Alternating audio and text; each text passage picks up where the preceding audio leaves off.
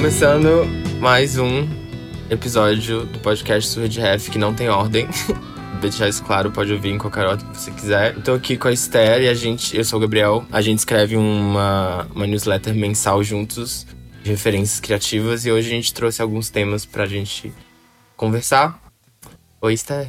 Oi, Gabriel. Oi, pessoal. Eu sou a Esther, eu escrevo a newsletter com o Gabriel e tirando isso, não tem muito mais o que fazer, né, gente? Já tô cansada só de falar. E aí, Gabriel?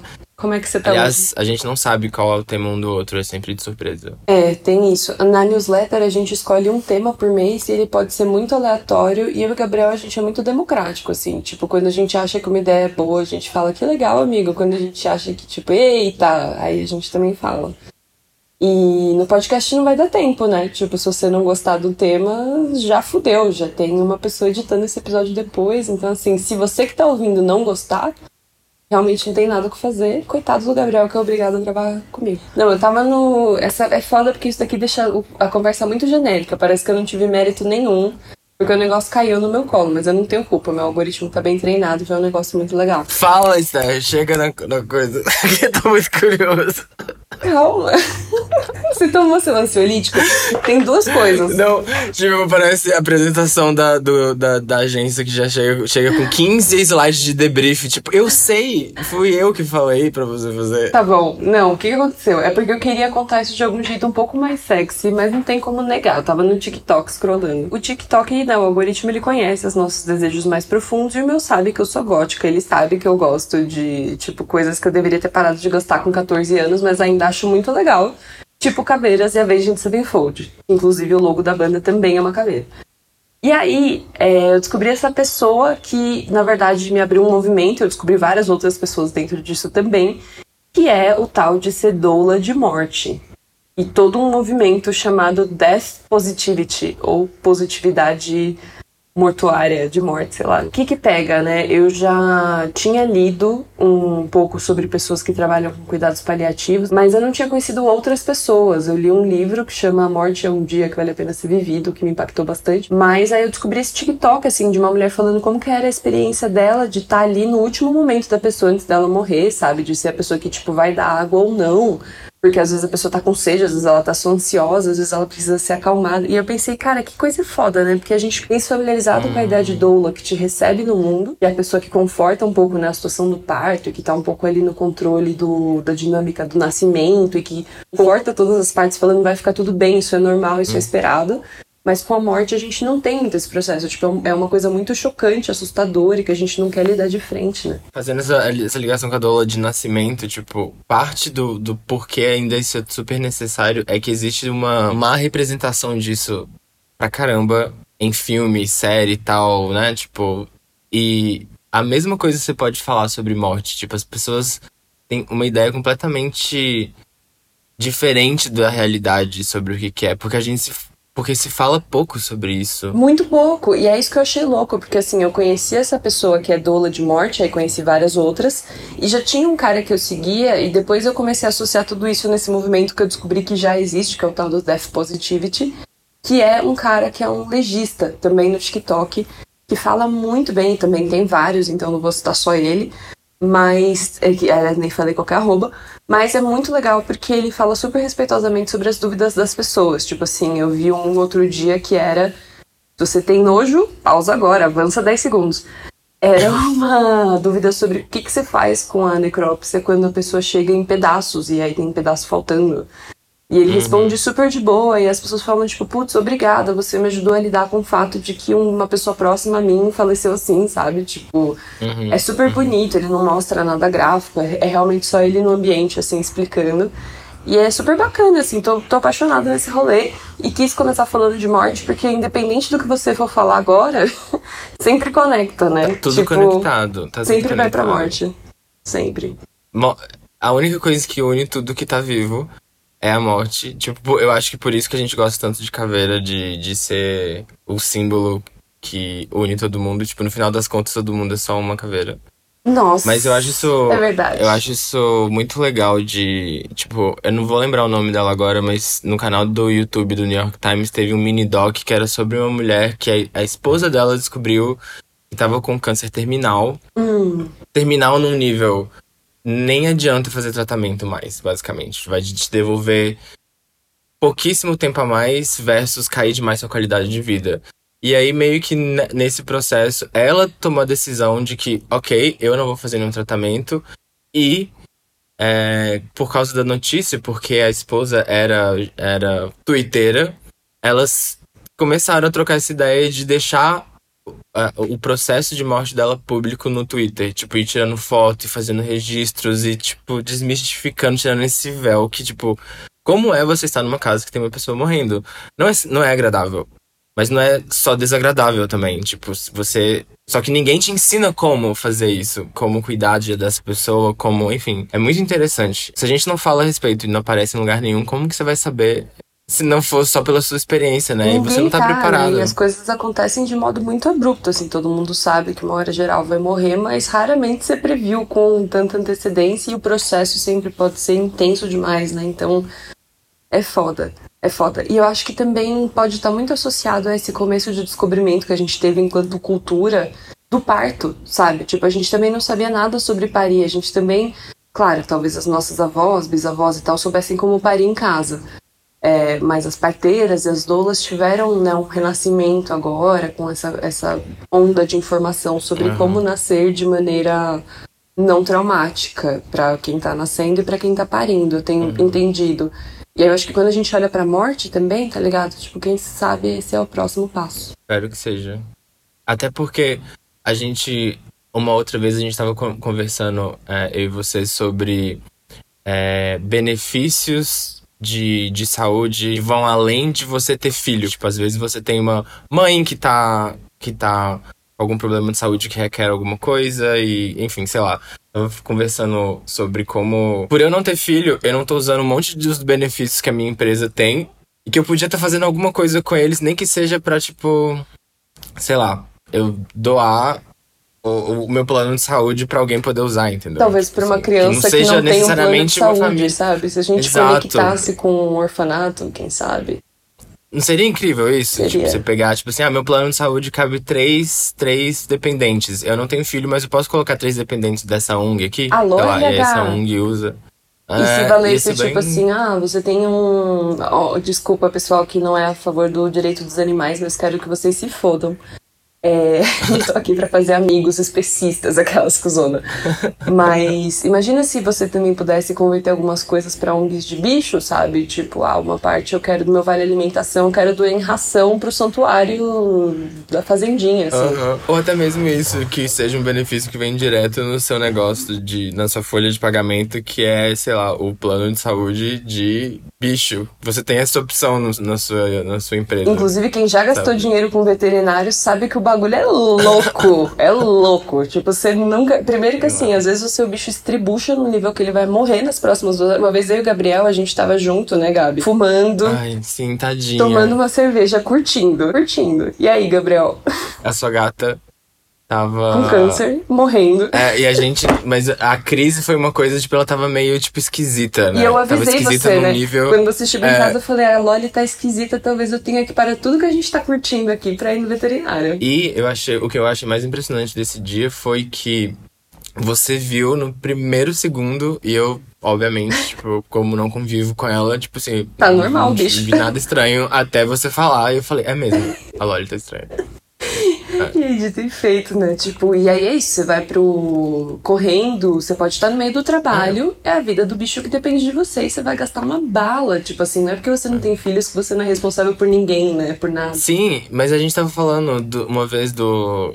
É, licença paternidade no Brasil é seis dias, né? Imagina até o RH chegar num ponto que ele tá discutindo isso que a gente tá falando, vai demorar. Vai. As pessoas não sabem nem tratar mulheres, e nem sabem tratar mães, e nem sabem tratar pais. Quiçá entender que as pessoas é. podem ter responsabilidades para além da, né, tipo, tá no passo menos um. Pra, pra conectar com that positivity, eu não sei direito como vai conectar, mas Não precisa também. A gente não tem responsabilidade Não, nenhuma, né? mas tem, mas tem conexão, eu acho, sobre você ter chegado nisso no, pelo TikTok. Porque o que eu queria falar é sobre um livro que chama Na Pele de uma Jihadista, que desde que eu li eu fiquei muito obcecado com, com a história. É um livro de 2015 de uma jornalista que chama Ana Arelli, com dois L's, eu não sei se é assim que pronuncia.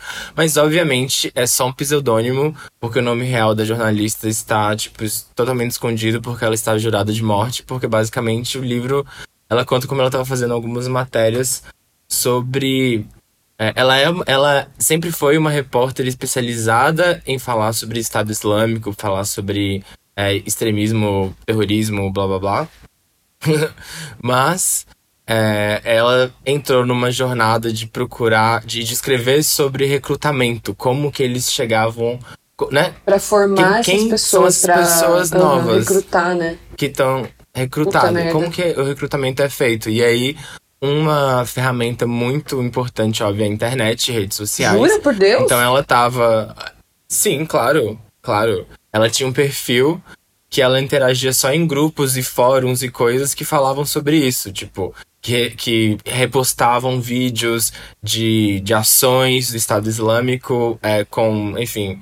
É, é, é a, a máquina de, de, de fake news e de, e de viralização desse, né, desse, Essa que a gente infelizmente Então ela- conhece tão bem aqui no Brasil, né? é, é. E, e, e conhece tão pouco do, do, do lado de lá também, porque, tipo, não é uma, né?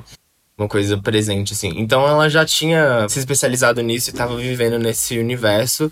Até que, conversando em um, um, um- em um fórum, ela conhece um cara que é, tipo assim, muito importante dentro do, do Estado Islâmico, assim, dentro do, de todo de toda a hierarquia deles. Então ela tipo começa a conversar fingindo que não sabe quem ele é pra poder ver se ela consegue tirar informações dele como jornalista para as matérias. Só que o que acaba acontecendo é há um envolvimento dos dois, unilateral da, por parte dele, porque ela o tempo inteiro ela tá vivendo um personagem, ela usa burca quando fala com ele por Skype. De onde ela é, tem outro sabe? nome. Ela é da França. Da França. Só que ela tá conversando com ele como se ela tivesse, inclusive, aceitado um pedido de casamento do terrorista. Do que ela tava Então- falando? Do que ela tava conversando. Ele se apaixona por ela a, pedir, a, a ponto de pedi-la em casamento. Então a história, por que, que eu, eu, eu quis é, falar sobre isso? Porque além da história ser interessante por si só, assim, tipo, porque é por causa da investigação e tal, é um, é um livro que fala, primeiro, de extremismo religioso, que é um assunto cada vez mais latente, que a gente tem que ficar cada vez mais de olho. Fala sobre usos diferentes de internet, porque a gente acha que o jeito que a gente usa a internet é o jeito que todo mundo usa e não é. Inclusive, é, enfim, a gente até já falou uma vez na newsletter sobre é, uma pesquisa que falava sobre para onde vão os vídeos que o YouTube, é, tipo, tira da plataforma. O vídeo é denunciado, cai da plataforma, parece uma vitória, só que ele vai para esgotos da internet onde não tem nenhum tipo de, de censura, não tem nenhum tipo de de moderação. Então aí. Enfim, então fala sobre isso.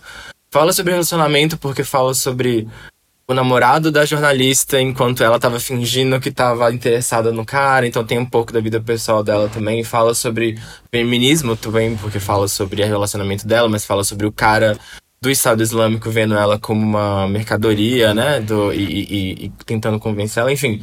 E às vezes eu acho. E eu trouxe esse tema porque eu acho que é legal é, ler uma história completa sobre essas coisas que, pelo menos no mundo da comunicação que a gente tá, a gente vê muito em dados, Uhum. em pesquisas, e tipo, quanto tempo de, quanto tempo de uso, como só cresceu e diminuiu o número, e, e dá ansiedade ou não dá, e, e influenciadores, blá blá blá. Tipo, pausa um pouco às vezes nos dados e lê algumas histórias, assim, tipo, foi bem interessante de dar cara e sensação e emoção pra pra esse tipo de coisa, sabe? Total, total. E, enfim, é um livro muito legal, Na Pele de uma Jihadista. É, apenas não recomendo ler em, em, né, no aeroporto, em voos Putz. e tal. Talvez não seja é, Viajando um pros bom Estados livro pra. Unidos. Lendo sobre o Estado Islâmico no avião não é, talvez, uma boa ideia. Problemas Mas de rico. é um livro bem interessante. Alô, rico. Se você É. pegar um avião. Hoje em dia, né? Tipo assim, todo mundo que eu vejo viajando pegando avião fala: Meu Deus, olha, um rico. Antes não. Verdade, Antes é. você via, tipo assim, avião, lembra? As pessoas reclamavam horrores. Tá parecendo uma rodoviária, Congonhas. Surreal, né? Minha irmã, é, a gente tá aqui em São Paulo, minha irmã tá em Belo Horizonte, de onde eu sou, e ela vai vir me visitar semana que vem. E ela me mandou uma mensagem falando, tipo assim, é, eu, tô, eu achei ida e volta de BH a São Paulo 500 reais, mas eu vou ver se eu acho mais barato. Eu falei, Não tem. mas você não vai achar mais barato. Avião? Tipo, ela falou, nossa, mas eu achava que era. eu- é, não, avião, 500 reais ida e volta, eu acho que você não vai achar mais Não barato. tem, não. Só de Kombi. Tá nesse. Só de Kombi. Só de Kombi é mais É. barato. Só de Kombi. Foda, né? Nossa, é muito esquisito. No meu caso, né, ainda cheio de privilégios e mais acesso, muito mais acesso do que o esperado, mas, tipo, você é privado de tanta coisa, né? Você vê que pra umas pessoas falar de viagem é uma, de uma normalidade, tipo, como se visitar trocentos países fosse algo muito comum no Brasil. Enfim. E você recomenda ler. Porque, tipo assim, quando você começou a contar, eu imaginei que deve ser muito tenso, não consigo nem imaginar como é que acaba essa história, sabe? Então, Você é, não vou recomenda- dar um spoiler geral, final. Recomendo. Não é um final. Digamos que não é um final triste. Apesar dela estar jurada de morte, ela não morreu, Uhum. pelo visto, porque ela lançou o livro. Então, acho que não é um final Ainda. tão triste. É, exato. Tipo, podia ser pior, levando em consideração com quem ela estava lidando, né? Tipo, não é uma brincadeira falar com essa galera. mesmo. Nunca. Você sabe, uma coisa bem triste que eu esperava, até tava torcendo pro assunto não conectar, para eu não compartilhar, porque foi uma coisa horrorosa. Eu tô em período de mudança, né? E aí durante mudança tem muita época que você fica, tipo, empacotando coisa, mas sua cabeça tá muito desocupada. Num desses lapsos de ficar fazendo nada, além de olhar Death Positivity, que é algo muito fofo, eu caí num perfil de incel no Twitter, meu. Porque eu fui ver uma fofoca, tipo, uma fofoca aí que tava rolando nos Trending Topics, não vou entrar em detalhes porque eu não quero citar nome de famoso, tomar processo. Mas eu vi que tinha um cara com uma opinião que eu falei, nossa, que opinião de incel. E aí, como fazia muito Hum. tempo, eu no passado, em Vidas Egressas, eu tinha um blog de feminismo, então eu acabava lidando muito com esse tipo de verme de frente a frente, assim. Nos comentários. E aí eles ah. sumiram, porque eu parei de ser, tipo, ativista engajada e a internet diluiu muito, né? Tipo, e também o feminismo diluiu muito. Depois não dava mais pra perseguir todas nós, porque todas nós éramos. Ó, Tem muitos. Não é é, não? é. mas aí, Uhum. cara, Gabriel do céu, assim, tipo, você tava falando, né? Tem que tomar muito cuidado com essa galera. Eu vou te falar que, infelizmente, assim, lendo as merdas que o cara fala, eu fiquei, sei lá, duas horas lendo o perfil dele no Twitter. Ele Twitter até de, Faz de um, 2020. um parênteses pra quem não sabe o que é incel. Ah, boa. Eu não sei a definição correta, então se eu estiver esculachando o termo, vocês me desculpem, não pesquisei antes, mas incel é, é essa categoria de, de submundo de gente, homens masculinistas, que pregam o extermínio do que eles chamam de merdalher, ao invés de mulher. O que eu acho extremamente, tipo assim, terceira série. Terceira série. Merdalher, sinceramente. Nossa. Só que esses caras são muito perigosos, tipo, eles não só ficam falando bosta em fórum, incentivando pedofilia, estupro, assassinato em massa, como de fato eles cometem assassinatos em massa e organizam ataques terroristas, é, normalmente direcionados a minorias. Isso é o incel. Então, né, beware. E aí, eu fiquei nesse perfil, Gabi, e juro pra você, assim, perdi toda a vontade que eu tenho de usar a internet. de postar Nossa, qualquer coisa, de falar qualquer coisa. Tipo assim, esse tipo de doente pode ver o meu post de gatinho. Ah, vai tomar no cu, nem quero É. então, sabe? É. E é bizarro isso porque, é, num paralelo com uma coisa bem menos problemática. é, Obrigada. Mas você vai entender, mas você vai entender por, por, por que ele tem um paralelo. Eu tava vendo um vídeo falando, tipo, o YouTube, o YouTube pode ser processado por um vídeo desses de life hacks que dá errado e a pessoa se machuca? E a resposta é que não, porque eles não são donos do conteúdo e mesmo que faça chegar nas pessoas, enfim, é, tem toda uma, uma questão jurídica que im- impede que isso aconteça. Mas tem uma outra questão prática, tipo, a gente sabe que existe, em todas as redes sociais existe moderação, que é, que é, que é pessoa também, né? Que é, que é ser humano assistindo as coisas e que essas pessoas, inclusive, tem várias matérias falando como é pesado, né? Porque aparecem várias coisas pesadas. Entre um vídeo que tá mostrando uma coisa explícita e um vídeo que tá mostrando um hack que não funciona, o, o vídeo que, que mostra o hack que não funciona não parece. É, Tão grave, né? Numa escala grave. entre vou matar Ele todo mundo e vou quebrar o pé. É, ele não mostra que, que, que o, o resultado, então, tipo, ele continua no ar, né? Então, sei lá, não, não, não tem moderação que, que com- sempre tem um jeito. A gente sabe, tipo, acho que um dos meus primeiros é, trabalhos de como community manager foi fazer uma. Aliás, foi um dos mais divertidos também, que foi fazer uma lista de palavrões pra gente poder cadastrar no Facebook pra poder já banir direto o comentário, sabe? Então, um dia inteiro de brainstorming pensando Isso em, ia em falar, palavrão. Você usou referência de cada- algum lugar ou você só recorreu ao seu próprio cérebro nesse momento? Como é que foi? Você trocou com outras pessoas? Teve as duas coisas, porque, tipo, cada vez que você mostra uma lista pra uma, pra uma pessoa, vem coisas novas. E, tipo, e, e pensa que. E é isso que eu, tô- eu- O ponto que eu queria chegar é. Todas as pessoas sabem que vai ter algum tipo de moderação que você. E você tem que se antecipar a elas. Então é tipo, tem a palavra um, mas aí tem essa palavra no aumentativo, no diminutivo, com ponto entre as palavras, Escrito com com letra número maiúscula, escrito letra. com número. É tipo impossível de você chegar em todos. Porque é assim que o usuário percebe, ele acha o jeito. Enfim, só pra poder falar que não existe moderação capaz de tirar esse tanto de fake news que existe. Tipo, sei lá por que eu tô falando de fake news no meio do nada. Porque a gente tá história. falando de como a internet consegue ser tóxica pra caralho, né? E, É. e acho que tem isso. É. A internet pode ser tóxica pra caralho, mas também pode ser muito maravilhosa, né? Tipo, essa que é a bosta, é igual a vida. Igual. Igual que nem. É, é só um reflexo de. Só um reflexo. Por exemplo, esse negócio de Death Positivity descobri por causa da internet. Você descobriu esse livro como? Eu. Foi uma indicação. Tá vendo? O jeito analógico de Mas- descobrir as coisas. Foda-se o Google.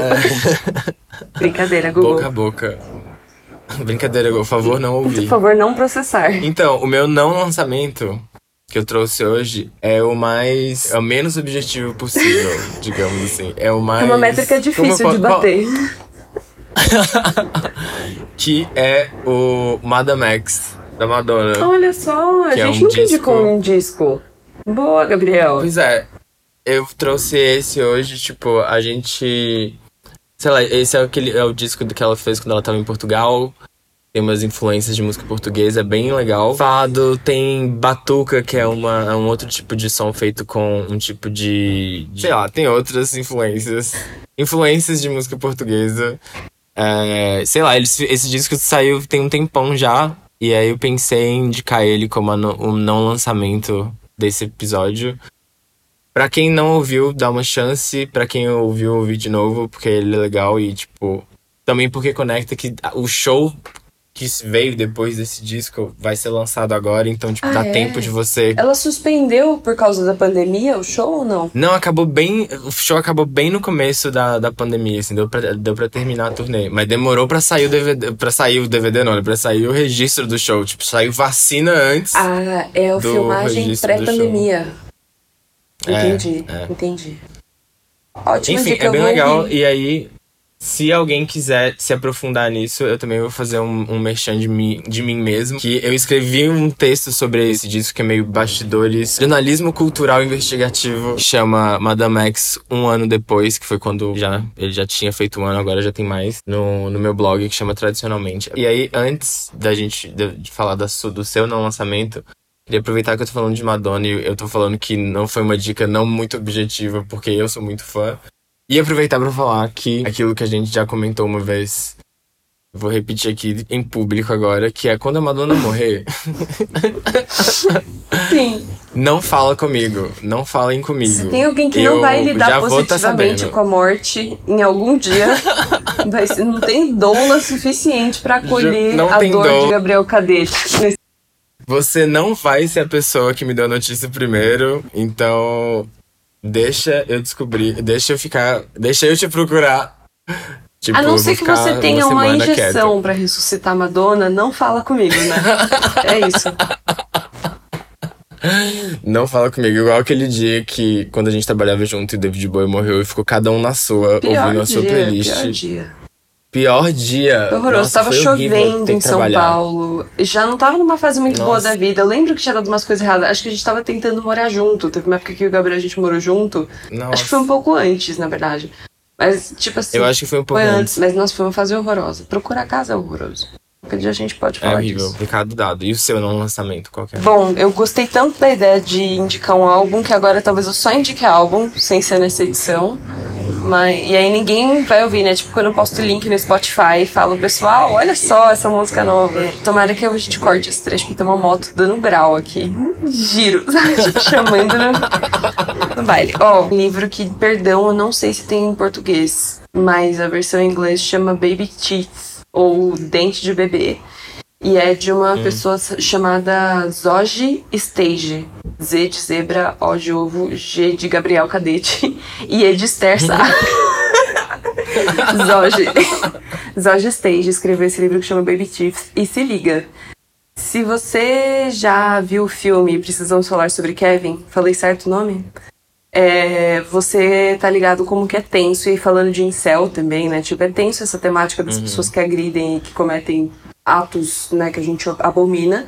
E é mais tenso ainda quando essa pessoa é tipo uma criança, um jovem, um adolescente, né? Então a narrativa desse livro é, é brutal, primeiro de tudo. Então, se você não está afim de ler algo desconfortável, né? Cheio de, de um nível ali de assuntos nojentos, sei lá como você quiser chamar, é, evita, porque tem bastante. Mas aí a história é a seguinte: a, é um casal, um belo dia, que tem uma criança. E essa criança, conforme vai crescendo, vai ficando. Sabe o Stewie do Family Guy que tenta matar a mãe? É tipo isso, só que na vida real. Na vida real tem bem menos graça, sabe?